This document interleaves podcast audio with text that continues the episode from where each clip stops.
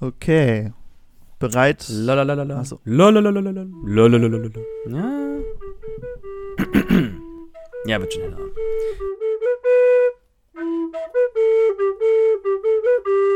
Und damit wünsche ich euch ein ganz herzliches Willkommen hier bei Keep It Grün, eurem Podcast zur nachhaltigen Gartennutzung, der Pflanzenkohle und der Permakultur. Mal wieder eine neue Reihenfolge. Irgendwie kriege ich es mir nicht gemerkt, was die richtige Reihenfolge ist.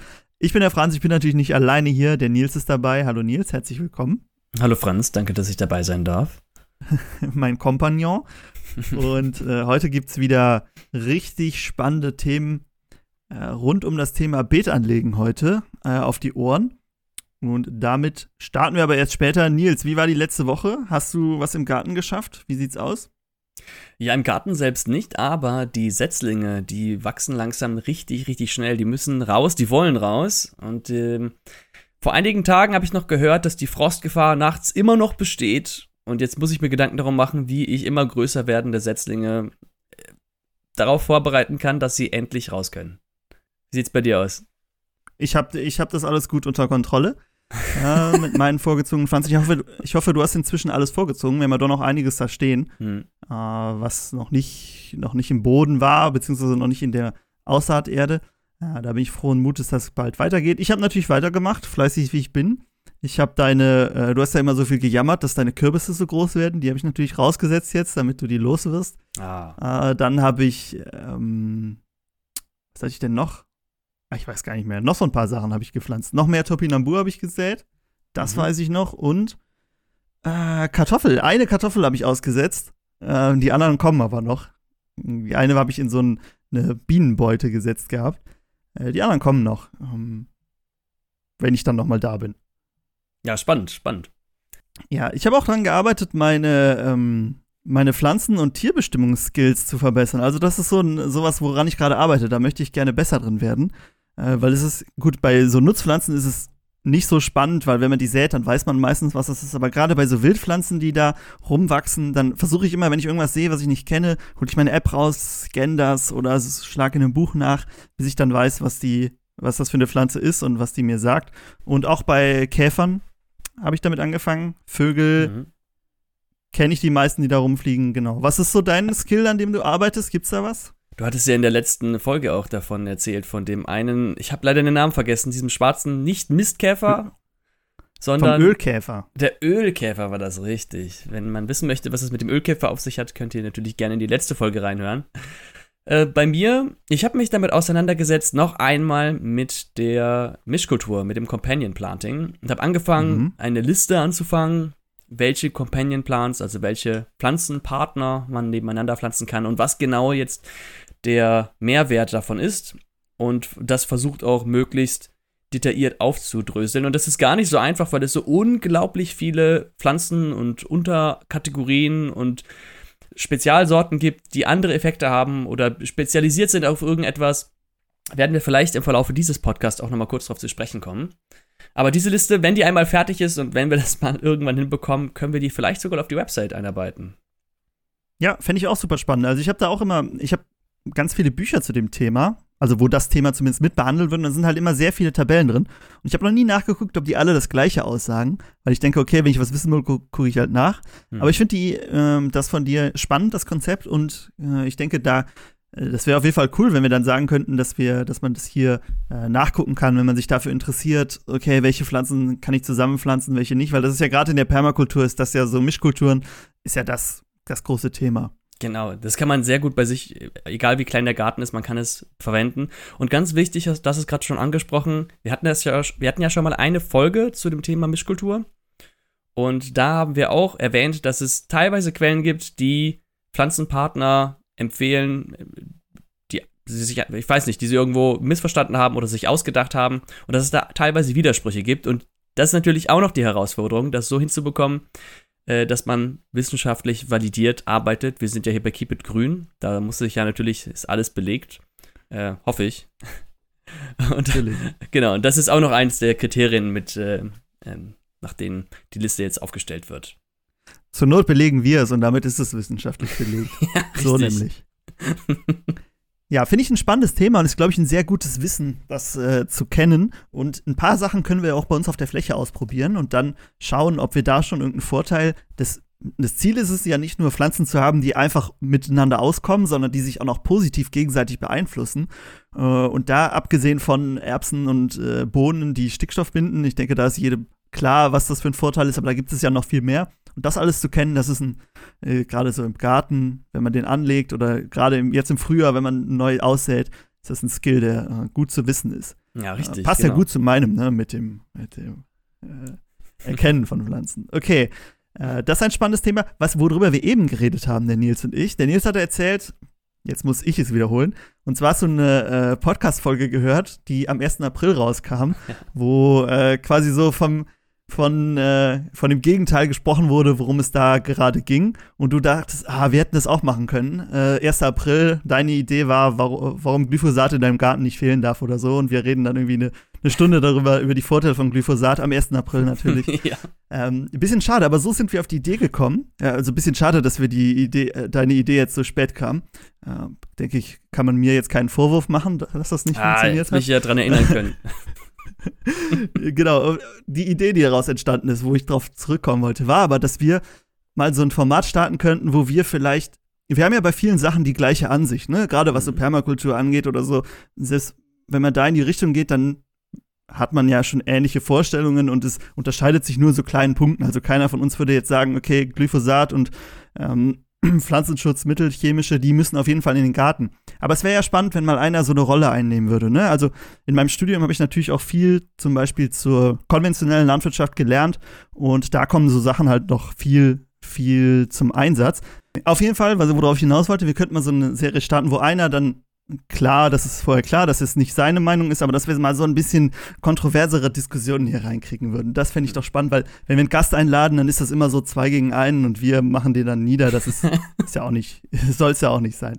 Hatten wir bis jetzt zwar auch noch nicht, dass wir einen Gast fertig gemacht haben, aber das kann ja immer mal passieren. Oder ich meine, vielleicht wollen die Leute, vielleicht wollen die Leute das hören, ne? Ich weiß es nicht. Vielleicht könnten ja. wir einfach mal mit anfangen und wenn das also, Feedback positiv ist. Ich meine, da lernt man ja am meisten bei. Oder ich lerne am meisten dabei, wenn ich zwei Menschen zuhöre, die unterschiedlicher Meinung sind und gegeneinander mhm. dann die Argumente abtauschen. Und dann kann ich später daraus eine Synthese bilden und sagen, ja gut, äh, dieser eine Mensch hat mich vielleicht besser, mehr überzeugt von der einen Seite, aber ich kenne jetzt zumindest auch die Argumente der anderen Seite. Das ist ja auch hilfreich, ne? mal sich anzuhören, mhm. okay, was sind denn jetzt die Argumente, die dafür sprechen, dass man eben doch seinen Boden umgräbt oder dass man vielleicht, äh, was sind die Argumente dafür, dass man irgendwelche äh, Pestizide benutzt oder sowas. Und alleine, wenn man diese Argumente kennt, dann kann man auch viel besser mit, mit der ganzen Thematik umgehen. Fände ich super. Also, ja, ich, mich hasse, mich hasse gecatcht. Ich äh, bin dabei, müssen wir uns noch ein gutes Konzept, äh, wie wir das aufziehen, vorher ausdenken und äh, dann bin ich mal gespannt, wie wir uns da schlagen.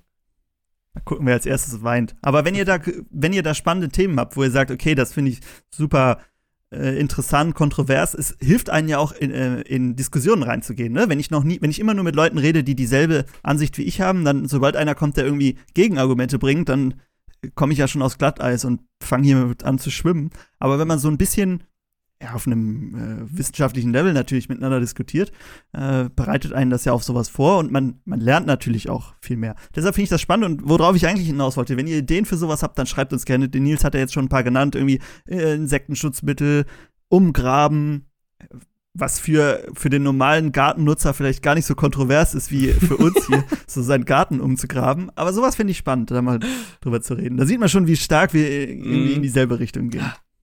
Schrecklich.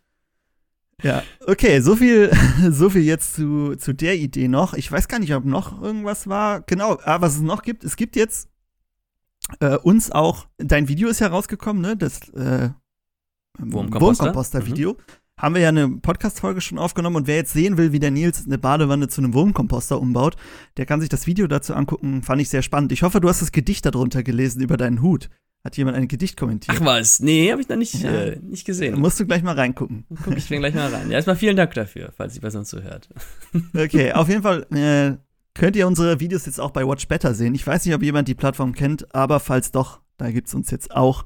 Und wenn ihr sie nicht kennt und nur YouTube benutzt, dann könnt ihr jetzt den Nils beim äh, Komposter, Wurmkomposter bauen, zuschauen. Okay, so viel der Eigenwerbung.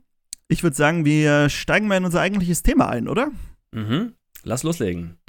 Der Nils sieht vollkommen vorbereitet aus, packt hier seine langen Listen an Argumenten aus. Und das heutige Thema äh, haben wir quasi aus der Praxis entnommen, denn wir haben auf unserer Permakultur, die haben wir ja auf einer brachliegenden oder halb Wiese äh, gemacht und auf einer Wiese kann man ja nicht einfach so seine Sachen einpflanzen. Warum man das nicht einfach so machen kann, da kommen wir vielleicht auch noch gleich zu. Und deshalb mussten wir Beete anlegen. Und das soll auch unser Thema sein, so ein bisschen Beete anlegen von A bis Z. Ich dachte erst, wir machen einfach so hier so ein, zwei Methoden. Aber der Nils hat es mir schon gesagt, er hat ganze sieben Arten rausgefunden, wie man Beete anlegen kann.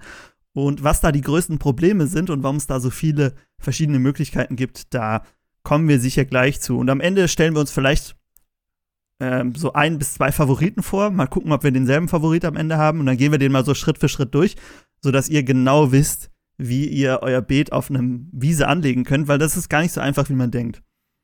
So, jetzt habe ich sehr viel geredet. Nils, mhm. du hast sieben Möglichkeiten rausgesucht, da brauche ich gar nicht anfangen. Ähm, ich würde sagen, wir gehen einfach deine Liste durch. Magst mhm. du denn mal die erste, vielleicht so die ursprünglichste Methode? Also ich mhm. weiß nicht, was deine sieben sind, aber ich kenne eine Methode, die sehr ursprünglich ist. Äh, vielleicht möchten wir damit mal anfangen. Mal gucken, ob du dieselbe Idee im, Kopf hast wie ich. ich verstehe den Hinweis schon, ja.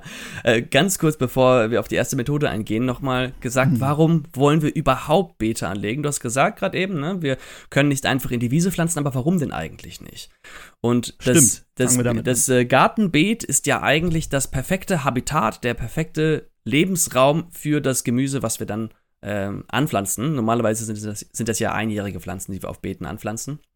Und ähm, da zum einen fällt direkt auf, das Beet, da wachsen normalerweise wenig Beikräuter, beziehungsweise nur gezielte Beikräuter, damit die unseren Pflanzen nicht die Nährstoffe klauen, damit sie äh, damit unsere Pflanzen, die wir pflanzen wollen, also die Gemüsepflanzen, oder sind es auch andere Beikräuter, die zum Beispiel dazu da sind, um Nützlinge anzulocken und so weiter. Da hatten wir auch eine, eine Folge zu gehabt ähm, damit diese Pflanzen genügend Nährstoffe bekommen, genügend Wasser bekommen und genügend Platz haben, um sich zu entfalten. Und das, das Beet ist natürlich ja. auch der Ort, ähm, den wir äh, versuchen sollten, ähm, möglichst pflanzenfreundlich zu halten. Das heißt, der Boden sollte nicht zu hart sein. Das ist auch eine, eine, Debatte, kommen wir gleich bei den Methoden drauf, äh, was man da machen kann, damit der Boden nicht zu hart ist. Mm, und genau das sind eigentlich so die zwei größten Faktoren, würde ich sagen. Einmal, dass die Pflanzen dort überhaupt wachsen können und zum anderen, dass äh, ihnen halt der Platz nicht ausgeht und die, die Nährstoffe nicht ausgehen. So, Genau, das, Pro das Problem mit den Pflanzen, die jetzt schon da wachsen in der Wiese, ist ja, die sind ja perfekt an diesen Standort angepasst. Mhm. Weil die haben sich da durchgesetzt von alleine, ohne dass der Mensch irgendwas dazu getan hat. Das heißt, wenn wir jetzt irgendwelche Pflanzen dazu pflanzen, die würden halt sang- und klanglos meistens einfach untergehen, mhm. weil die intraspezifische Konkurrenz eigentlich, also die Konkurrenz zwischen verschiedenen Arten, es gibt die interspezifische Konkurrenz, das ist die Konkurrenz innerhalb einer Art. Also zum Beispiel, wenn jetzt nur Mais da stehen würde, dann würde der Mais dem Mais die Nährstoffe klauen und die intraspezifische Konkurrenz sind verschiedene Arten, ne? Also verschiedene mhm. Pflanzen, wie wir es auf einer Wiese haben. Und die ist halt extrem hoch da und da sind halt Pflanzen, die perfekt an diesen Standort angepasst sind und die zermetzeln quasi einfach unsere Pflanzen äh, in Sachen Nährstoffen. Deshalb haben die da wenig Chancen. Und deshalb müssen wir denen halt optimale, wie du gesagt hast, jetzt wiederhole ich nur, was du gesagt hast, optimale Bedingungen bereiten und so ein Beet anlegen. So, jetzt haben wir nochmal einen Monolog vorgeschaltet. Äh, jetzt fangen wir mal mit der ersten Kategorie an. Das ist auch die ja, traditionellste, würde ich fast sagen. Und zwar äh, hat vielleicht jeder schon einmal gemacht, das typische Umgraben. So, das genau. kann man entweder händisch machen, ne, mit dem Spaten, mit einer Schaufel oder mit einer Mistgabel, wenn man sonst nichts anderes da hat. Oder man kann es mechanisch machen. Es gibt diese, wie heißen die denn? So motorisierte Umgrabewerkzeuge. Ein, die haben zwei Räder außen dran, so Henkel, wo man festhalten kann und dann läuft man hinter denen her. Du weißt, was ich meine, oder? Ich weiß, was du meinst. Wie viele Achsen hat das Ding? Eine. Und wie heißt es dann? Das ist wahrscheinlich ein Zweiachser. das ist ein Einachser. Okay. Ein Einachser meinst du wahrscheinlich, ja. ja. Genau so einen meine ich, richtig. Genau, und ja. der, der, ja, genau. der dreht sich dann durch den Boden durch und äh, gräbt ihn im Grunde für dich um.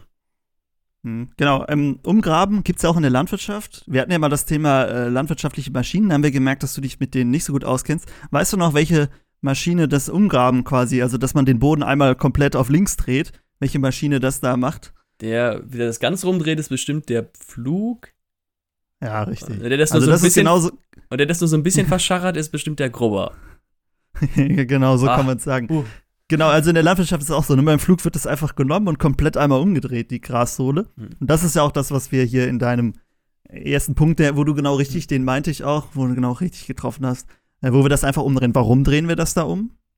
Genau, also wir, wir wollen ja die, die Vegetation, die schon dort wächst, die Flora, die dort wächst, die wollen wir wegkriegen und, ah, ich habe jetzt falsch angefangen. Ich habe gesagt, das ist die traditionellste Methode. Die vor einiger Zeit traditionellste Methode wäre einfach gewesen, mit einem großen Pestizid, mit einem Herbizid mm. herzusprühen, alles abzutöten, was da ist. Und dann hätte man keine Flora mehr da. Und dann kann man darauf das Beet sich anlegen, wenn man das möchte.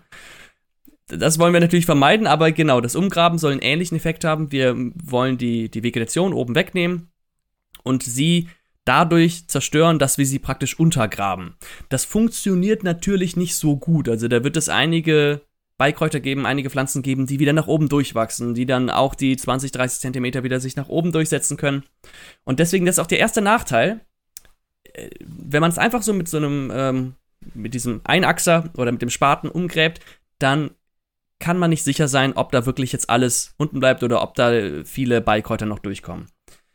Bei der, beim Einachser, Entschuldigung, der ist ja auch meistens so aufgebaut, dass der das nicht einfach komplett umdreht, sondern der vermischt das mehr so ein bisschen. Ne? Dann kann durchaus sein, dass die Grassamen oder das, die Pflanze noch oben ist und nicht alles wirklich einmal komplett umgedreht ist. Ja. Genau. Was richtig. ich aber auch gesehen habe, mhm. dass wenn man die Grasnarbe absticht, dass man die einfach komplett wegholt. Ich weiß nicht, ob das jetzt noch eine andere Methode von dir war, ne, mhm. aber dass man die wegholt, auf den Kompost schmeißt und dann halt dieses Stück auffüllt irgendwie. Aber da verliert man halt viel Oberboden mit. Ja, genau. Das, da hatte ich auch mal drüber nachgedacht. Äh, ja, muss halt dann einfach mit Kompost wieder auffüllen. Mhm. Aber der, ein zweiter großer Nachteil ähm, ist natürlich, dass wir den Boden durcheinander bringen, hat es ja auch eben angesprochen. Äh, wir wollen den Boden eigentlich nicht vermischen, wir wollen ihn nicht brechen. Äh, warum genau wollen, warum wollen wir das denn eigentlich vermeiden? Genau, wir haben das ja auch mal in der Wurmfolge angesprochen, ne? dass äh, Würmer relativ tief im Boden leben und andere äh, ein bisschen höher. Und wenn wir das natürlich einmal komplett umdrehen, dann haben wir das ja alles durcheinander gebracht. Dadurch äh, sterben viele Mikroorganismen oder auch etwas größere Organismen im Boden. Was aber auch noch ein Problem ist an den, oder was im ersten Moment vielleicht ein Vorteil auch ist, ist, dass äh, Luft an den Boden kommt. Er wird besser durchlüftet und der Humus setzt sich um. Ne? Also, dass der, die organischen Materialien im Boden ähm, alles, was halt diesen schönen dunklen Boden ausmacht, wird zu Nährstoffen umgearbeitet. Und dadurch geht uns aber Humus verloren. Und auf kurze Sicht ist es natürlich gut, weil wir mehr Nährstoffe im Boden haben für die Pflanzen. Auf lange Sicht ist es aber schlecht. Zum einen wird CO2 frei und zum anderen wird unser Humus immer weniger und unser Boden wird immer schlechter. Genau, und der Humusverlust ist ja auch ein weit verbreitetes Phänomen, das sollen wir auch tunlichst vermeiden. Ich habe noch einen dritten Nachteil und das ist einfach, dass es sehr anstrengend ist. Also wir hatten in dem Video, das kommt auch in ein paar Wochen raus, in Kürze kommt es raus, ähm, da zeigen wir auch zwei verschiedene Methoden, wie man sich ein Gartenbeet anlegen kann. Und eine davon ist eben dieses Umgraben. Wir haben nämlich die Grasnarbe einfach genommen und sie dann einmal umgedreht auf den Boden. Da bin ich auch gespannt, wie gut sich das hält. Entschuldigung, ich wollte nichts sagen. Achso, du hast deine Hand so gehoben, normalerweise. Okay, sehr gut. Ähm, genau, wir hatten einfach die Grasnarbe umgedreht und das alleine war schon unglaublich anstrengend. Also, wow. Ist jetzt auch nicht so der lockerste Boden da. Und, äh, also entweder ist es sehr anstrengend oder man braucht ein Equipment. Man, braucht sich, man muss sich so eine Maschine kaufen oder mieten. Das ist natürlich auch Aufwand. Vorteile beim normalen Umgraben ist natürlich, es ist im Grunde relativ simpel, wenn man die Maschine da hat. Ähm, man fährt da einmal drüber und dann ist es getan. Ja, und äh, man hat man kann organische Masse in den Boden tief einarbeiten. So, das heißt, ich könnte zum Beispiel auch Kompost mit dazugeben, der dann mit untergegraben wird. Und dann hätten wir schon organische Masse mit im Boden. Mhm. Es, man kann natürlich auch noch andere Sachen einbringen, ne? Zum Beispiel, wenn, wenn bei uns ist ja ein sehr tonhaltiger Boden, also ein sehr schwerer Boden. Und das ist ja eigentlich, der ist schon so schwer, dass es schon schlecht für die Pflanzen sein kann, weil die das Wasser nicht aufnehmen können, weil die nicht gut durch diesen Boden wachsen. Und da hilft es, wenn man Sand in den Boden bringt, damit der ein bisschen lockerer und leichter wird. Und das könnte man halt normalerweise nicht so einfach. Äh, aber wenn man den nur halt umgräbt, dann kann man das sehr gut miteinander vermischen. Äh, genau. Oder, ja. wie du gesagt hast, ne, organische Materialien zum Beispiel auch. Und der Boden wird lockerer, dadurch, dass die, dass die Strukturen mhm. ja zer, zerkrümelt werden, können die Pflanzen einfacher durchwachsen. Das sind die drei Vorteile. Genau, wir können, Entschuldigung, genau, wir können Verdichtungen so beseitigen. Das ist ja sonst auch nicht so leicht. Richtig. Das war die erste Kategorie. Ich würde einfach mit der zweiten Kategorie weitermachen, weil die ist nämlich ganz ähnlich wie das. Gerne, das, gerne. Das hier nennt sich nämlich das normale um Umgraben und das, die zweite Kategorie, die ich rausgesucht habe, ist das Double Digging, also das doppelte Umgraben. Davon habe ich noch nie gehört. Jetzt bin ich gespannt. Kannst du dir vorstellen, wie das ablaufen wird? Einmal umgraben ist ja schon kontrovers. Wie ist es dann erst mit zweimal, ne? Doppelt so schlimm. Ja. Also, man scheint es ja umzugraben und dann äh, nochmal. Also, okay, das läuft folgendermaßen. Also dreht man die erst um und dann ist, hat man nachher das Gras wieder oben. genau. Ja, man dreht es einfach zweimal um. Äh, ist eine interessante Methode, sollten wir auch mal ausprobieren, aber das ist nicht das Double Digging, ähm, wie es gemacht werden soll. Das läuft folgendermaßen ab. Als erstes stechen wir die Grasnarbe ab und legen sie an die Seite. Dann gehen wir eine Spatentiefe, graben wir nach unten den Boden aus und geben ihn auch an die Seite, aber auf den zweiten Haufen. Mhm. Dann nehmen wir nochmal 20 cm, das ist das zweite Umgraben. Also das ist dann nicht mehr der Oberboden, sondern der Mittelboden, Topsoil und Subsoil. Und holen dann nochmal 20 cm raus und geben die auf den dritten Haufen. So. Und dann können wir ganz unten, da haben wir ja jetzt 50 cm Tiefe unten, können wir die Grasnarbe reingeben, natürlich andersrum gedreht mit den Wurzeln nach oben. Dann geben wir da, da drauf wieder den, den Mittelboden, nenne ich ihn jetzt mal. Und dann da oben drauf kommt dann der Topsoil, der Oberboden, den wir ganz am Anfang oben ausgegraben hatten. So, und da, ähnlich wie beim normalen Umgraben, kann man genau dasselbe machen. Du kannst auch wieder Kompost und sowas mit reinbringen. Aber das ist das Double Digging.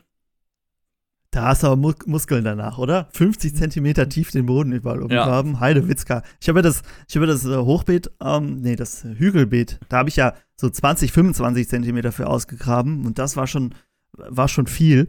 Aber dann nochmal so tief, das wird ja immer schwieriger. Huiuiuiui. Ja. Da hast du was zu tun. Da hat man noch keine Haut mehr in den Fingern, wenn man das mit dem Spaß ist es, da ist es ja, Da ist es ja vielleicht einfacher, die Grasnarbe einfach irgendwo anders zu verstauen und dann. Äh, ja, Gut, man will es natürlich auch ein bisschen auflockern, ne? Ich verstehe schon. Wie gesagt, die mit, Idee dahinter. wenn man ein großes Gerät hat, dann kann man das natürlich auch alles einfacher machen. Da gibt es diese großen Bodenbearbeitungsgeräte, irgendwelche kleinen Bagger, die dann das ausschaufeln und sowas. Dann sieht das immer sehr simpel aus. Ähm, mhm. Aber der Vorteil ist natürlich, dadurch, dass die Grasnarbe jetzt so tief vergraben ist, ist sie tot. Sie kann dort unten absterben. da unten haben wir dann auch organisches Material. Das heißt, wir haben Wurzelfutter, ne, verrottet über Zeit. Mhm. Mm, und, ähm, und dieselben Vorteile wie beim Umgraben auch. Wir haben sehr locker, ne? Und ähm, ähm, ja, das war's eigentlich. Locker und organische Masse im Boden. Nachteil natürlich wieder, wie eben auch, Mikroorganismen, die Bodenstrukturen sind natürlich jetzt noch zerstörter, weil wir jetzt noch mehr umgegraben haben, noch tiefer das alles durcheinander gebracht haben. Und es braucht natürlich noch mehr Zeit, was wir da machen. Das ist äh, Double Digging. Wir haben es jetzt noch nicht probiert, aus offensichtlichen Gründen, würde ich mal meinen. ja, spannend, aber das, also das, das kommt mir doch schon, das ist ja schon extrem. Da brauchst du ja echt schon Bagger für, um das irgendwie, wenn du nicht gerade so Sandboden hast und selbst dann ist es ja, musst du halt jedes Mal irgendwie für jeden Quadratmeter bewegst du dann äh, einen halben Kubikmeter Erde. Mhm. Das ist ja schon, schon viel dann. Ja, es, es gibt auch Menschen, die graben dann die erste Schicht aus und die zweite Schicht lockern sie nur auf mit so einer Auflockerungsgabel. Mhm. Sieht, äh, ist aus, eine Mischung aus einer Mistgabel und einer Schneeschaufel, würde ich mal schätzen. Mhm. Und ähm, ja, dann lockern sie das untere, den unteren Bereich nur auf, müssen ihn dann nicht mehr herausheben. Trotzdem, also könnte mir was Besseres vorstellen, was ich mit meiner Zeit mache. Aber ich, hier merkt man schon, ist ganz viel eigene Meinung kommt hier gerade schon reingeschimmert. Ja, gerne. Dafür ist Ge der Podcast ja da, ne? Sonst kann man sich auch bei Wikipedia einen Artikel zu. Ja, wir wollen ja gleich noch ein, ein, gutes, gutes Feedback, eine gute Evaluation. Das gut, das gut evaluieren, was wir jetzt hier alles vorbringen. Mhm. Das waren die zwei Methoden, in denen wir die Bodenstrukturen zerstören. Ja. Jetzt gibt es auch Methoden, bei denen zerstört man keine Bodenstrukturen. Und Haben wir ja auch mit angefangen, ne? Also ähm, das Prinzip ist ja wahrscheinlich immer das gleiche, dass man nicht in den Boden reingräbt, sondern dass man auf dem Boden etwas aufbaut. Wie das genau funktioniert, da gehen wir ja gleich, da gibt es ja bestimmt auch verschiedene Methoden. Vielleicht gibt es auch noch was anderes, was mir gar nicht eingefallen ist. Mhm. Ah, der Nils grinst schon so schelmisch, als hätte er da was in der Hinterhand, wo ich gar nicht dran gedacht hätte. Aber ich finde es sehr spannend, was du hier schon so alles einbringst. Also, okay, wir haben jetzt die Umgrabemethoden, das sind ja auch so, mhm. gerade das normale Umgraben ist ja so die Oldschool-Methode. Wenn du es einmal gemacht hast, dann und dann im Sommer dein Beet sauber in Anführungszeichen hältst, ne? also dass du dafür sorgst, dass keine Beikräuter mit reinkommen, sorry, dann habe ich ja im nächsten Jahr auch nicht mehr das Problem, dass ich das immer wieder so machen muss, sondern dann muss ich es halt nur wieder vorbereiten. Und äh, meistens gräbt man es trotzdem um, warum auch immer. Äh, ja. Und dann äh, geht's wieder los das ist ja auch der Kompromiss, äh, also diese äh, Grabemethoden, Umgrabemethoden, die werden auch oft auf verschiedenen Permakulturseiten angepriesen. Mhm. Und äh, das hat den Grund, da wird dann auch gesagt, ja gut, man soll das einmal machen, damit das Beet steht und danach soll man mhm. möglichst nicht mehr umgraben. So, ne? Gerade beim Double Digging, wenn man dann auch keine Beikräuter hat, weil die ganze Grasnarbe weit unten ist, dann braucht man das eigentlich wär, im nächsten Jahr nicht mehr. Wäre das ein Kompromiss, den du eingehen willst? Weil wir haben ja, wir kommen ja, ist vielleicht eine, eher eine Frage für später, aber wir kommen ja gleich dazu, dass wenn du, wenn du was drauflegst oder so, dass du dann meist ja irgendwie noch externe Sachen in deinen Garten mit einbringst. Wäre das, wo du sagst, okay, das ist ein Kompromiss, ich mach's einmal und dann lasse ich es auch? Ein Kompromiss, den du eingehen würdest? Ja, denke ich schon. Kann ich mir gut vorstellen, ja. Weil ich mir, also man bringt es einmal durcheinander. Ich kann mir gut vorstellen, dass sich die Mikroorganismen wieder neu gut organisieren. Du bringst ja auch viel Futter damit rein, wenn du jetzt organisches Material mit reinbringst. Und wenn man es dann äh, in Ruhe lässt, mal in Anführungszeichen, äh, Genau. Denke ich. Also es ist ja, ist es nicht so, dass dein Boden danach tot ist, ne? Also das nicht falsch verstehen, aber es ist hm. natürlich negativ, ein negativer Einfluss auf die Mikroorganismen. Aber sehe ich auch so, ne? Gerade wenn man sagt, okay, ich will meinen Boden noch ein bisschen verbessern, ich will Sand mit einbringen, ich will irgendein, weiß ich nicht was mit einbringen, ne, mehr äh, was zum Humusaufbau beiträgt, dann kann ich das mit diesem einmaligen Umgraben ja sehr gut machen. Ich bereite es einmal perfekt vor und dann geht's los. Genau. Kommen wir mal zur nächsten Methode. Und äh, da über die Methode wirst du dich freuen. Die nennt sich nämlich das Mulchen. Ah, mein Lieblingsthema, Mulchen. Ich muss sagen, guck mal, als, jetzt, wo du beim letzten Mal auf der Bildfläche warst, und wir haben ja den einen, die eine Fläche haben wir komplett frei liegen lassen, brach, und auf der anderen haben wir Mulch.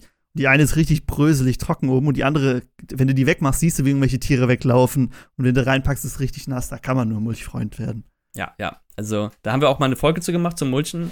Der Franz ganz viel von seiner Weisheit mitgeteilt. Könnt ihr gerne mal reinhören. Auch eine, eine, sehr frühe. Vier oder fünf oder so. Ja, genau. So, die Mulchmethode läuft folgendermaßen mhm. ab. Ähm, wie erwartet braucht man dafür Mulch ganz viel Mulch. Mhm. Also, ne, wir bei uns, wir haben zum Beispiel Stroh genommen, man kann auch Laub nehmen mh, mm, oder andere äh, organische Materialien, die noch nicht verrottet sind und normalerweise einen hohen Kohlenstoffgehalt haben. Mhm. Und die bringt man dann ganz locker einfach auf die Fläche auf. Das heißt, wir haben jetzt das Stück Wiese, was wir haben, und dann bringen wir da sehr, sehr dick Mulch drauf. Also wirklich 30 Zentimeter dick. Und das machen wir so dick, damit da gar kein Licht mehr nach unten durchschimmert und ähm, und das Gras praktisch durch den Lichtmangel abstirbt. Und da ist natürlich die Gefahr, wenn wir es nicht dick genug machen, dann wachsen die Beikräuter durch und dann haben wir den Salat, wenn man es so möchte. Deswegen muss, mhm. man, muss man das wirklich, wirklich dick machen. Das ist natürlich, das ist ja oft die, die Idee, ne? Da kommt kein, auch bei dem Umgraben, ne? Da kommt kein Licht mehr dran, es kann nicht mehr wachsen, äh, dadurch stirbt es ab. Äh, das Problem bei der Methode sehe ich halt darin, dass du äh, du musst ja irgendwie eine Zeit lang dieses Mulch da drauf liegen lassen und mhm. kannst nichts machen, weil im Mulch wächst ja nichts. Meistens, ne? Hoher mhm. Kohlenstoffgehalt mhm. und so. Und dann musst du warten, bis es einmal tot ist, oder?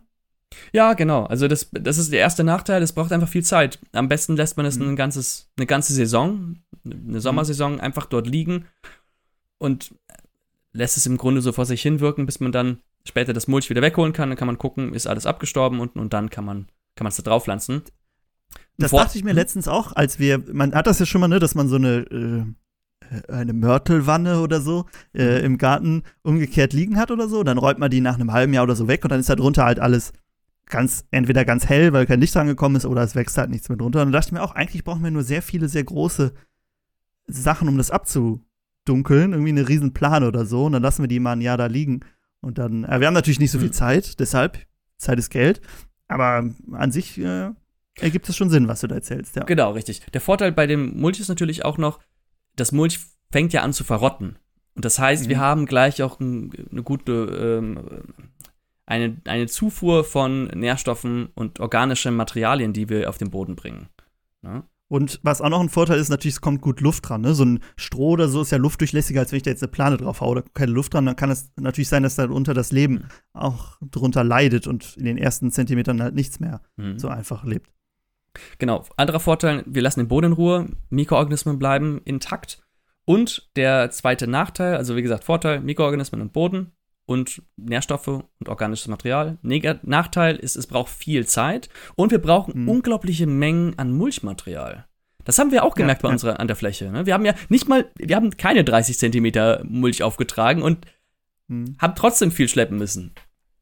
Und es, es, verrottet ja auch langsam, ne? Du musst da immer kontinuierlich nachgeben. Bei mir war es so, im, im, Hochbeet zum Beispiel hatte ich so, da hatte ich 20, 30 Zentimeter Stroh und nach halt einer halben, also nach einer Saison, so vier, fünf Monaten, ja, war es halt, da war es halt verrottet. Und deshalb musst du halt ständig irgendwie Mulch mhm. äh, nachgeben. Und was ich mir auch noch überlege, wenn du keinen perfekten Boden hast, nach diesem Jahr, gut, wenn das Mulch äh, verrottet ist, dann ist ja eine gewisse Menge an gutem Humus schon da. Aber das, ich weiß nicht, ob das schon reicht, um da gut zu pflanzen. Ne? Dann müsste man trotzdem die oberste Bodenschicht irgendwie bearbeiten noch. Genau, das habe ich mir nicht auch gedacht. Wenn der Boden nämlich gar nicht bearbeitet wird, wenn der jetzt wirklich steinhart ist, wenn wir mhm. stark verdichteten Boden haben, der ist ja dann immer noch stark verdichtet. Gut, der wird sich über Zeit ein bisschen auflockern, weil Mikroorganismen daran leben mhm. und je nachdem, was wir anpflanzen, kommen wir auch gleich nochmal drauf zurück. Äh, aber er ist natürlich unbearbeitet und dann ist, wenn wir jetzt danach das Mulch wegmachen und dann den nochmal aufreißen, ist natürlich wieder ein zweiter Arbeitsschritt. Der braucht nochmal braucht noch mal, äh, mhm. Aufwand, Zeit, Arbeitskraft, die man reinbringen muss. Und es ist natürlich auch so, Entschuldigung, dass ich da mhm. nochmal dazwischen hake, dass zum Beispiel so Samen von Gräsern sind es ja meistens, die da wachsen oder irgendein Ampfer oder so. Mhm. Die können halt auch ein paar Jahre überleben. Ne? Das heißt, wenn ich das dann wegnehme, dann kann es sein, dass die einfach wieder wachsen in der nächsten Saison, wenn ich nicht noch eine Schicht irgendwie drüber packe oder sowas. Die zweite Methode, die ganz ähnlich ist, ist auch eine Methode, die wir benutzt haben. Kannst du dir vorstellen, wie sie heißt? Der Nils hat es im Video gemacht. Ich habe das Video die letzten Tage noch geschnitten. Sheetmulching hast du es da genannt. Ich weiß nicht, ob du darauf hinaus möchtest. Doch, genau das möchte ich, ja. Das, da gehen wir nämlich auf genau die, die Aspekte ein, die jetzt oder einige der Aspekte ein, die beim, wenn man nur tief mulcht, äh, auftreten können. Mhm. Zum einen, dass man viel Mulchmaterial braucht. Das mhm. Sheet-Mulching mhm. hat nämlich eine Zusatzschicht. Und zwar unter der Mulchschicht, die wir oben drauf aufbringen, haben wir eine dicke Lage an einem relativ undurchlässigen Stoff. So, und ähm, diese dicke Lage sorgt dafür, dass kein Licht nach unten kommt, wieder genau dasselbe, das Gras stirbt ab und obendrauf ist ein bisschen äh, ist normales Mulch drauf, dass die untere Lage feucht bleibt und dann sich über Zeit zersetzt, weil wir wollen natürlich, dass sie nach einiger Zeit wieder durchlässig wird, weil unsere Pflanzen ja ihre Wurzeln runter ausstrecken mhm. müssen und Wasser muss hinunterkommen und so weiter. Deswegen ähm, kann man ja kann man auch Plastik benutzen, sollte man aber nicht. So. Ja. Sheetmulching wird ganz. Aber eigentlich haben wir doch, Entschuldigung, eigentlich haben wir doch zwei neue Schichten, oder? Wir haben einmal so ein, eine Fläche, die halt undurchlässig ist und wir setzen ja auch noch Kompost oben drauf, oder? Ja, genau. Das kann man auch noch mit drauf machen. Also, das ist jetzt wieder, wieder wenn man schon den Boden mit, mit Nährstoffen vorbereiten kann. Mh, hm, Ach so. Okay. Dass, man, dass man den Kompost dann oben auf der Schicht drauf macht. Es gibt auch, ich hatte das vor Jahren mal gemacht, da hatte ich den Kompost unter die Schicht gebracht, weil ich dachte, dann verrottet mhm. es direkt mit der Wiese zusammen. Ähm, genau, dass man halt praktisch oben auf der Schicht äh, einen Oberboden aufbringt, also zum Beispiel Kompost, ähm, wo man dann direkt etwas anpflanzen kann. Das wäre nämlich dann der Vorteil, da muss man nicht warten. So, das mhm. heißt, man könnte direkt etwas machen. Genau. Das Sheetmulching ist auch relativ verbreitet, wird man wahrscheinlich schon viel von gehört haben. Und eine der weit verbreitetsten Methoden, eines der weit verbreitetsten Materialien, was für das Sheetmulching benutzt wird, ist äh, Pappe oder Zeitungspapier. In jedem Buch. Wir haben, äh, vielleicht ganz kurz, wir haben ein wir können ja die Story erzählen, wie wir drauf gekommen ja, genau. sind. Also, das war auch unsere erste Idee, ne? Okay, wir nehmen Pappe, Pappe fällt überall an, jeder bestellt irgendwo, da bleiben Kartons übrig. So habe ich das übrigens zuerst. damals auch gelernt, damals auf dem Permakulturfarm, wo ich war. Da wurde es gezeigt, hier mit Pappe, die haben Bäume gepflanzt, ein Food Forest mit schön dick Pappe da drauf und dann Äste und Zweige da drauf, alles wunderbar. Genau, ich habe auch danach in allen Büchern hier nachgeguckt, sei es Holzer, sei es irgendwelche Permakultur-Lehrbücher, fast alle benutzen Pappe. Wenn sie irgendwas dazu erzählen, dann Pappe. Wir waren letztens in Düsseldorf im Bahnhof in der Bücher, in so einem Buchladen, haben uns die Bücher dazu angeguckt, überall wird Pappe benutzt. So, das war auch unsere erste Idee. Wir benutzen Pappe und schmeißen dann da Kompost drauf und dann Mulchschicht. Dann ist es aber so, dass äh, Pappe gar nicht so gut ist, beziehungsweise sogar sehr schlecht, die zu benutzen. Denn Pappe enthält PFC. PFC, ich erkläre es einfach mal ganz kurz. Ne? Mhm. Ne? Also, ähm, PFC ist ein. Äh, wir, wir machen noch eine Folge dazu, weil es wirklich so ein spannendes Thema ist, wo wir das genau erklären. Deshalb hier nur ganz kurz. Äh, PFC ist ein Stoff, der in, äh, komplett äh, industriell hergestellt wird, kommt in der Natur nicht vor. und der wird benutzt in Pappe, um sie wasserabweisend zu machen. Äh, zum Beispiel in so Burgerpackungen oder sowas. Ne? Das ist ja dann so ein Wasser relativ undurchlässige Schicht. Genau, das ist dann praktisch die Beschichtung, ne? wenn, wenn das Papier, wenn das einfach nicht nass wird, ja. Genau, dieses PF, diese ähm, PFCs haben dann eine, eine Seite haftet an dem, äh, an dem Papier und die andere ist wasserabweisend. So, dieses PFC ist aber unglaublich stabil und ähm, auch sehr schädlich für den Menschen. Es sammelt sich nämlich im Körper an, weil der Körper es nicht abbauen kann. Es ist kein natürliches ähm, Produkt und hat dann schädliche Auswirkungen auf den Körper. Und wenn wir nämlich jetzt Pappe benutzen, Pappe, Altpapier, haben wir ja gerade erzählt, enthält PFC. Wie es dann weitergeht, wie das in den Boden kommt, wie es in den Menschen kommt und welche Schäden das am Menschen verursacht, das erklären wir, glaube ich, in unserer Folge ausführlich. Das wird sonst ein bisschen weit gehen jetzt. Was ihr mitnehmen könntet, Pappe, PFC, PFC schlecht für den Menschen, deshalb empfehlen wir es nicht, Pappe zu benutzen. Genau, richtig. Äh, für die Menschen, die mit dem Wort PFC nichts anfangen können, äh, das F in dem PFC steht für Fluor. Und Fluor, ähm, Chemikalien sind ja bekannt dafür, dass sie biologisch sich schlecht abbauen. Und zum Beispiel Teflon ist ja auch eine Fluor, eine Substanz, die aus Fluor besteht. Genau, hatte sich Franz ganz, ganz äh, viel drüber eingelesen. Ich habe mich auch einiges drüber eingelesen und werden wir mal eine, eine dedi dedicated Folge zu machen, wo wir nur darüber reden, vielleicht auch über ein bisschen was anderes. Genau. Und da haben wir natürlich dann auch unsere ganzen Daten gecheckt, weil wir wollen jetzt nicht einfach irgendeinen Quatsch erzählen. Aber so viel sei schon ja, gesagt. Ja. Pappe, Pappe, Pappe bitte nicht im Garten zum Mulchen benutzen, weil es sammelt sich auch im Boden an. Genau. Man muss sagen, wir haben das nicht nur aus unserem eigenen Wissen oder selber angelesen, jeden Experten, wir haben viel mit Experten über, äh, aus, an, aus einem anderen Grund, über zum Beispiel Müllentsorgung und wir haben dann immer Leute, die wir wo wir dachten, okay, die könnten ein bisschen Ahnung haben, haben wir immer direkt auf PFC angesprochen und ob das was im Garten zu suchen hat und die äh, Meinung war immer die gleiche und ihr könnt euch denken, welche und wenn nicht, dann hört gerne die Folge. Okay, machen wir mal weiter, sonst dauert das jetzt zu lange. Genau, richtig. So, Geschichte geht weiter. Ja, toll. Hatten wir uns ja geplant. Machen wir einfach die ganzen Beete hier schön mit Pappmulching. Hatten auch schon Pappe gesammelt und alles. Wunderbar, schon die Klebestreifen abgemacht, mhm. ne, wie man das ja schön machen soll. Und, ähm, ja. Was machen wir denn jetzt? Jetzt können wir die Pappe nicht benutzen. Und dann haben wir uns äh, ein bisschen schlau gemacht. Man kann nämlich auch andere Materialien zum Sheetmulchen benutzen. Und eine sehr verbreitete, die kann man sich einfach kaufen. Das ist äh, sogenannte Mulchfolie. Das ist eine schwarze Folie. Nicht zu verwechseln. Also, wir haben eine biologisch abbaubare Mulchfolie gefunden. Ähm, die ist nicht zu verwechseln mit der nicht biologisch ab äh, abbaubaren Folie, weil wir wollen natürlich, dass sie am Ende verschwindet. Und wenn diese mhm. Folie verschwindet, die, die unterste Mulchschicht, diese, diese Sheet-Mulching, das soll ja am Ende mit verrotten, soll jetzt zu Boden werden.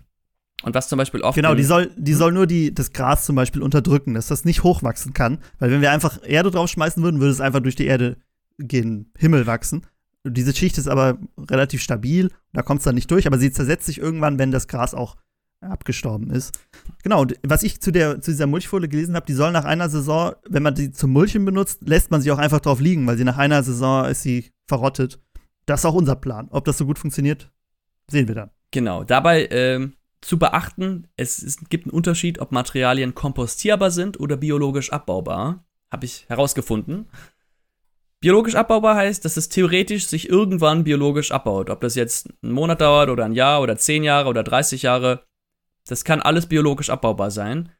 Kompostierbar ist, wenn es in wenigen Monaten sich zersetzt. Und deswegen würde ich auch biologisch abbaubare Materialien nicht mit auf den Kompost geben und auch nicht in meinem Garten vergraben, sondern nur kompostierbare Materialien. Deswegen, wenn man immer darauf achten, dass die äh, Folie, wenn ihr euch so eine holt, äh, kompostierbar ist. Ich weiß jetzt nicht, ob du äh, fürs Sheet-Mulching, für jedes Material, äh, ob das, oder ob wir jetzt die Materialien gerade ansprechen können. Okay, dann, ich hatte nämlich noch ein zweites, ähm, statt, also wir haben ja statt Papa haben wir diese Mulchfolie Folie mhm. benutzt, das war von Anfang an unser Plan, die beiden zu vergleichen. Jetzt, wo wir aber keine Pappe benutzen, habe ich noch eine andere Möglichkeit, und das ist auch schon da, habe ich auch schon mit angefangen, nämlich ähm, Jute. Man kennt das ja von Jute-Beuteln, ähm, ne, diese Kaffeebeutel zum Beispiel, diese großen Säcke und die, die sind ja auch 100% natürlich, 100%, das ist halt einfach so eine Faser, ne, von dieser Jute-Pflanze. Und da gibt es so lange Bahnen von. Und die ist, setzt sich auch irgendwann um. Die ist nicht ganz so dicht wie die Mulchfolie, ne, die hat so ein bisschen, dass da Luft durchkommt. Äh, und die soll auch gut dafür sein. Und mal schauen, wie lange die braucht, um sich zu zersetzen. Äh, Habe ich eigentlich ein ganz gutes Gefühl, dass es gut damit funktionieren könnte. Und da haben wir jetzt auch 20 Meter oder so von da.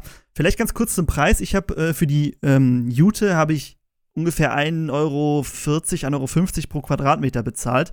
Hast du noch im Kopf, was du für die Mulchfolie bezahlt hast? Ähm, günstiger wahrscheinlich. Ja, ich glaube, die war ein bisschen günstiger. Mm, ich habe demnächst, dem letzten nämlich noch nachbestellt. 50 mhm. Quadratmeter, 20 bis 30 Euro haben die gekostet.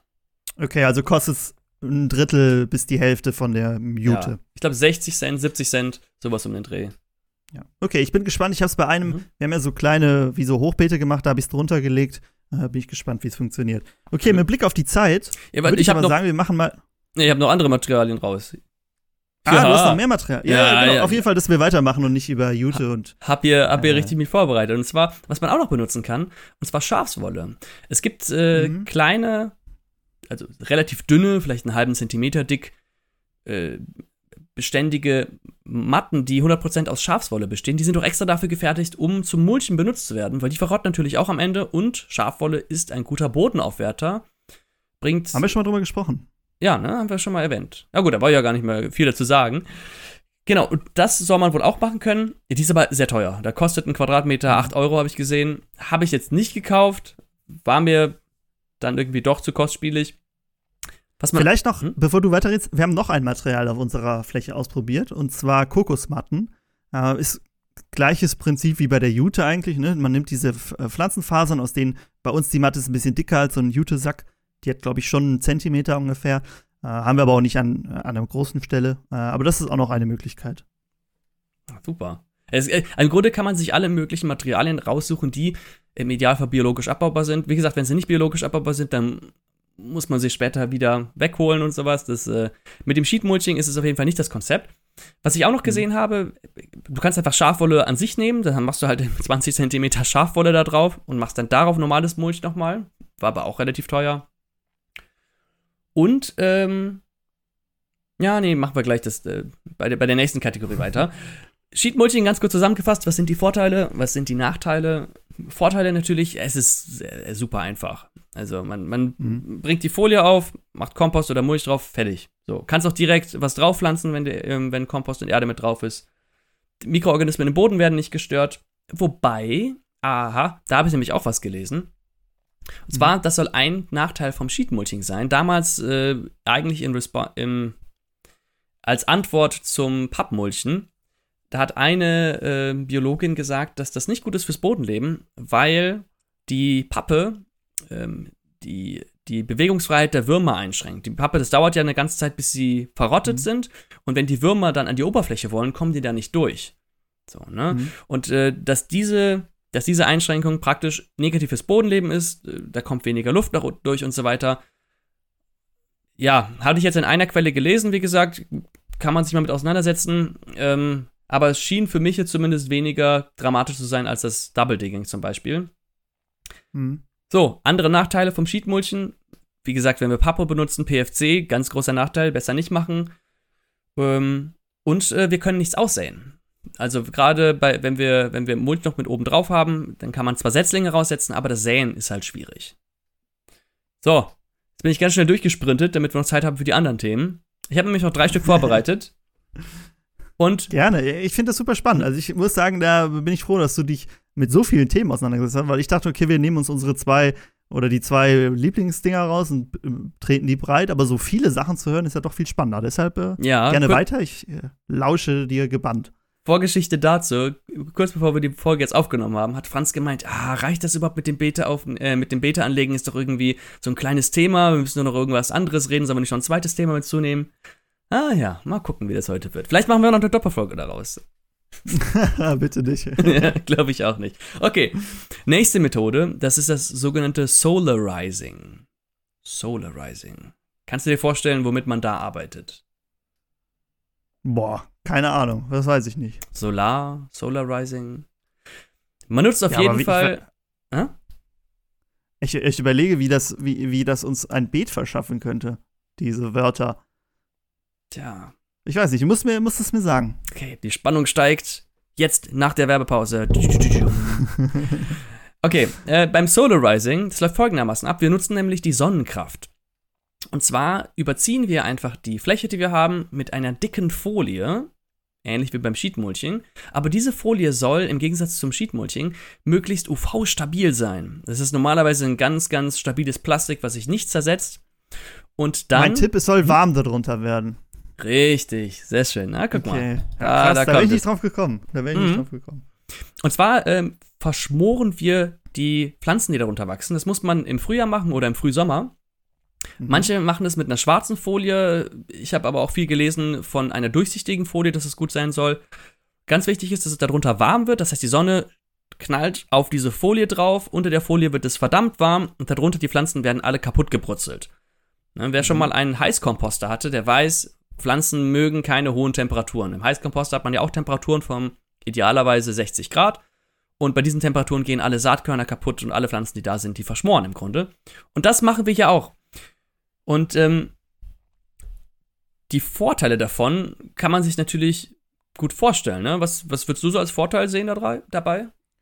Der Vorteil, das ist ja auch beim Heißkomposter so, dass selbst die, die Samen ja kaputt gehen. Ne? Also ich habe äh, danach wirklich ein blankes Beet, wo wahrscheinlich danach nichts mehr wächst, wenn das wirklich überall diese Temperaturen erreicht. Ich muss selber nicht, also es klingt jetzt sehr arbeitsunaufwendig. Ich muss einfach diese Folie darüber ausbringen und dann wird es halt heiß und dann hole ich es irgendwann wieder weg. Äh, das sind so die Vorteile, ja. die ich da sehe, ja. Ja, genau, richtig. Es ist halt super simpel. Machst du Folien, mhm. fertig, lässt es da stehen. Ähm, dann natürlich wieder, wie eben auch, das, äh, der Boden ist natürlich noch nicht bearbeitet. Das heißt, theoretisch mhm. muss man danach noch was im Boden machen. Ähm, weiterer Vorteil, ja gut, der Boden ist nicht zerstört worden, Mikroorganismen können dort leben. Aber Jetzt, auch bei den hohen Temperaturen? Ja, das stimmt, das ist auch eine gute Frage. Hm. Ja, müsste man eigentlich testen, ne? Gehen die nicht ab 40 Grad kaputt, die meisten? Ich weiß halt nicht, wie tief das in den Boden geht. Aber gut, die Wurzeln müssen ja auch mit kaputt gehen, ne? Ja, dann streichen wir den Vorteil mal lieber wieder, oder? wir setzen den mal in Klammern. Ähm, so, jetzt die Nachteile davon. Zum einen, ähm, es ist zwar simpel aufzubauen, aber es braucht lange. Wir müssen das eine Saison mhm. draußen lassen und damit also wirklich dann auch in den Sommermonaten, weil im Winter scheint nicht so viel Sonne, da brutzelt nichts. Und gerade im Sommer möchte man ja eigentlich schon gerne was anpflanzen. Das heißt, man muss sehr weit vorausplanen, praktisch schon für die Wintersaison sich das vorzubereiten. Mhm. Mm.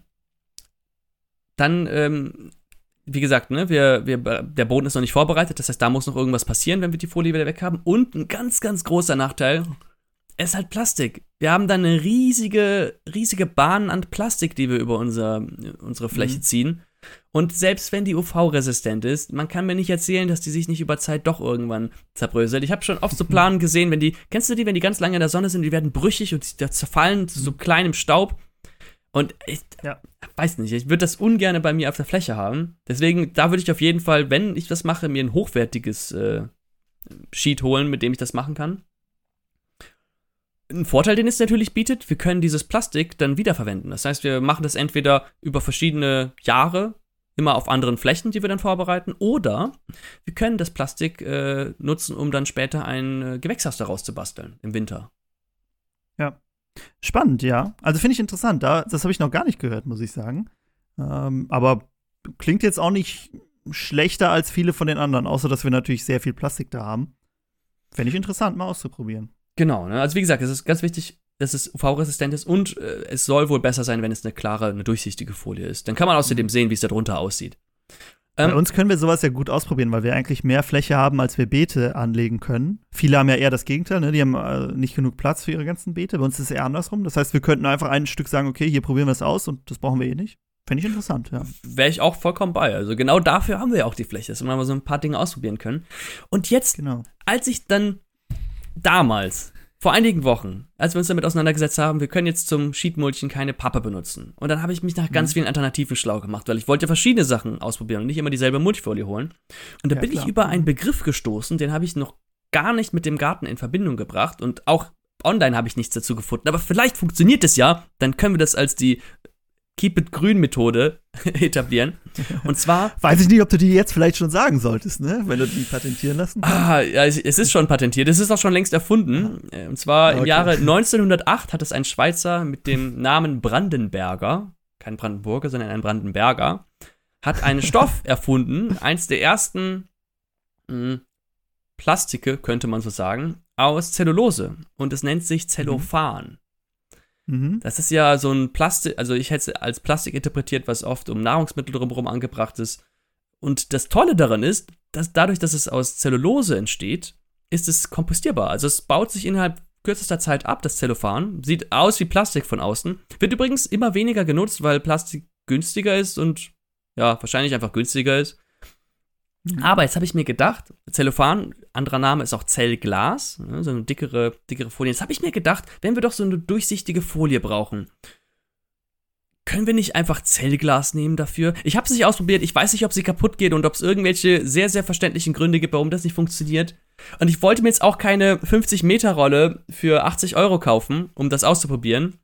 Aber ich hätte mal Bock, wenn ich mal irgendwo über eine, über eine kleine Rolle Zellophan stolpere, würde ich das gerne mal ausprobieren, ob das funktioniert. Weil da könnte ich mir das mit dem Solarizing halt super vorstellen oder sogar mit dem Sheetmulch. Also äh, beim Sheetmulchen würde das ja einfach nur die normale abbaubare Folie ersetzen, ne? die sich ohnehin abbaut. Ja. Aber genau. das andere klingt ja dann noch schon ein bisschen. Das ist so ein bisschen wie äh, PLA, ne? PLA ist ja auch so ein Kunststoff, den man aus ähm, Maisstärke herstellt. Hm. Äh, der auch äh, biologisch abbaubar ist, wo diese Teebeutel, wo wir mal drüber gesprochen haben, hm. diese Teebeutel, wo man denkt, die sind aus Plastik, die sind halt aus PLA und das ist zum Beispiel Maisstärke.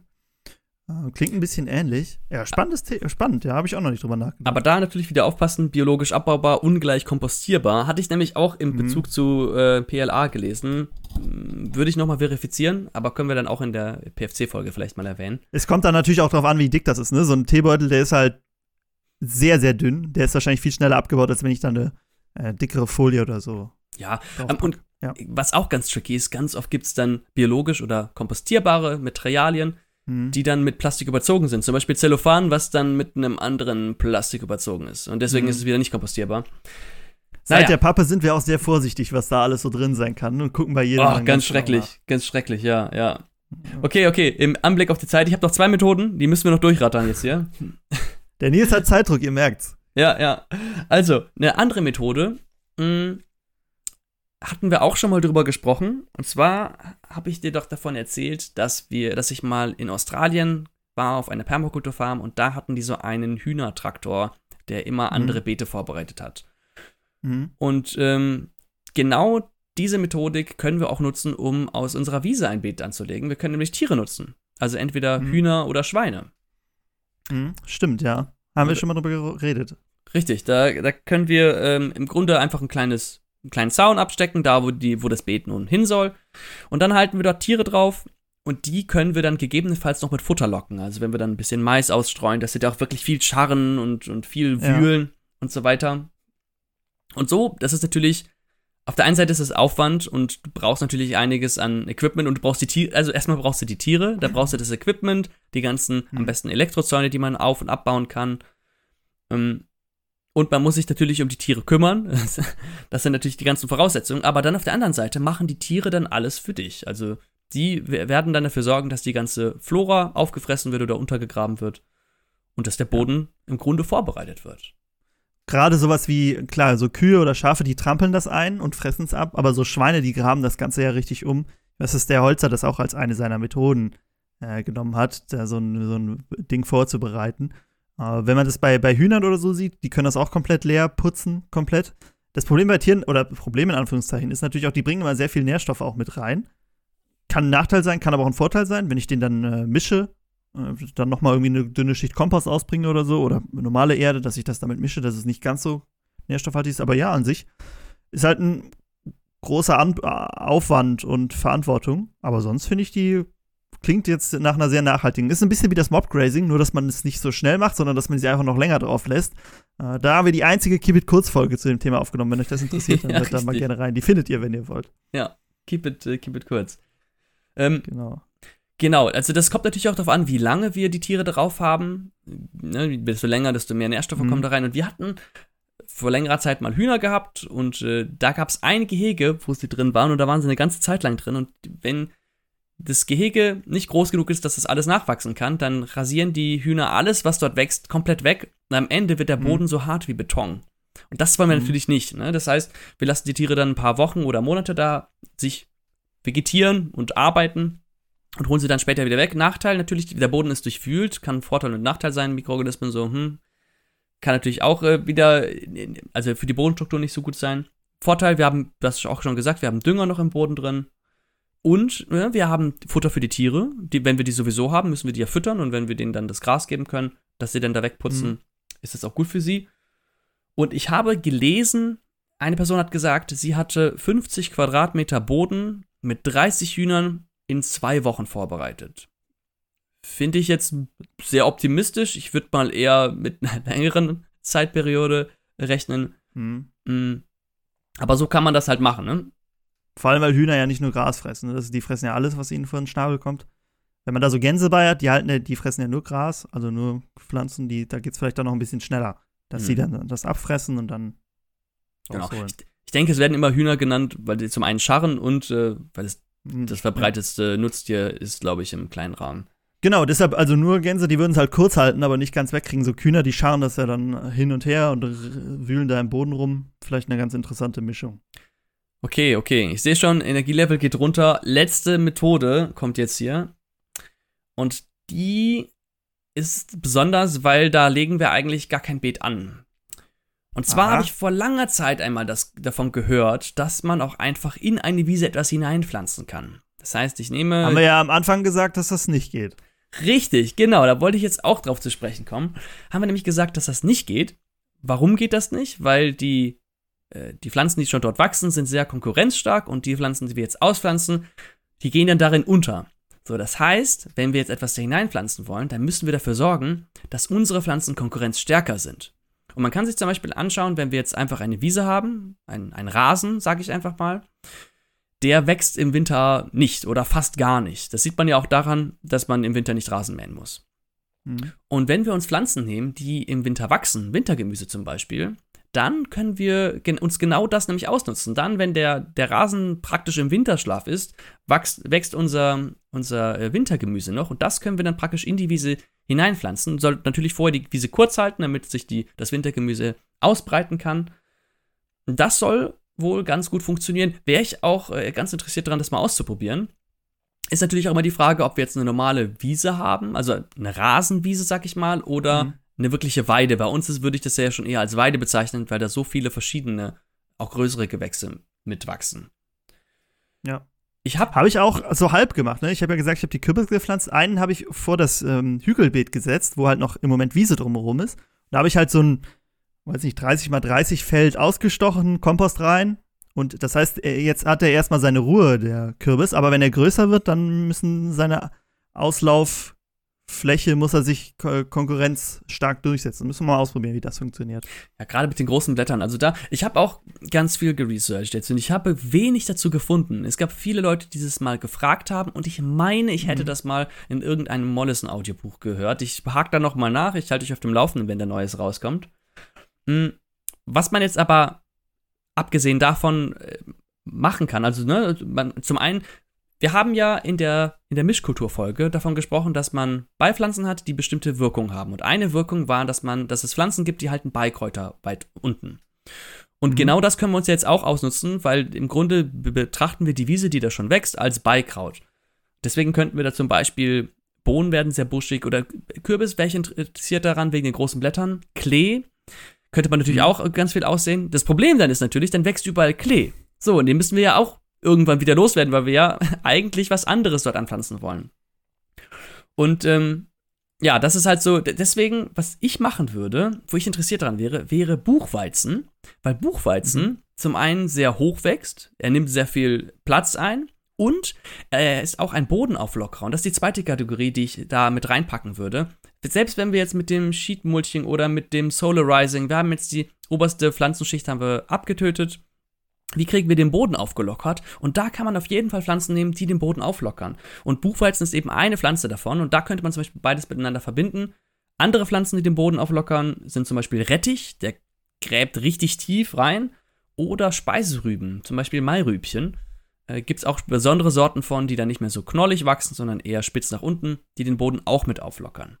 Beim äh, da sind natürlich auch Pflanzen, die uns natürlich auch anders als Klee, den kann ich zwar für meine Tiere als Futtermittel nutzen, aber Buchweizen und so, den kann ich auch selber verzehren.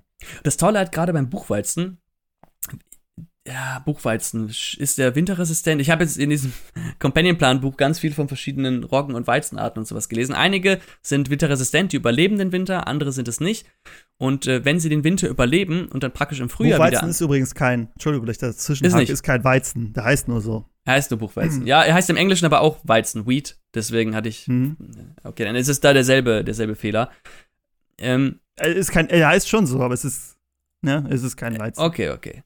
Jedenfalls, ähm, ähm, genau, entweder pflanzen wir es im Herbst an, sodass es das Gras über, überdeckt und dann praktisch abstirbt durch den Winter. Besser ist es natürlich, wenn, wir, wenn es über den Winter stehen bleibt und im Frühjahr weiter wächst und bevor es in die Blüte kommt, dass wir es dann abmähen, weil dann haben wir kein Saatgut, wir haben viel Mulchmaterial und hoffentlich mhm. keine Beikräuter mehr darunter. Finde ich auch sehr spannend. Um, was ist denn jetzt, wenn ich dich fragen würde, was wäre denn jetzt, klar, wir versuchen viele Methoden bei uns aus, am besten alle außer Pappe und das tiefe Graben, vielleicht nur Double Digging, vielleicht nur an einer kleinen Stelle. Was ist denn, du hast dich ja jetzt äh, intensiv damit beschäftigt, welche Methode ist dein, wenn du eine raussuchen möchtest, hm. welche ist dein Favorit? Ah, ich, ich, ich mag Tiere. Ich hätte richtig Lust darauf, das mal mit Tieren auszuprobieren.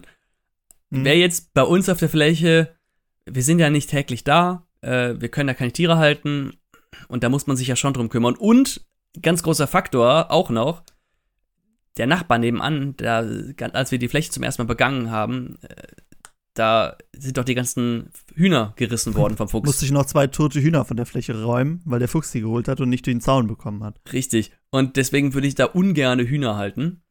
Hm. Ja, aber das wäre eigentlich, das würde ich mal gerne ausprobieren. Wie sieht's bei dir aus?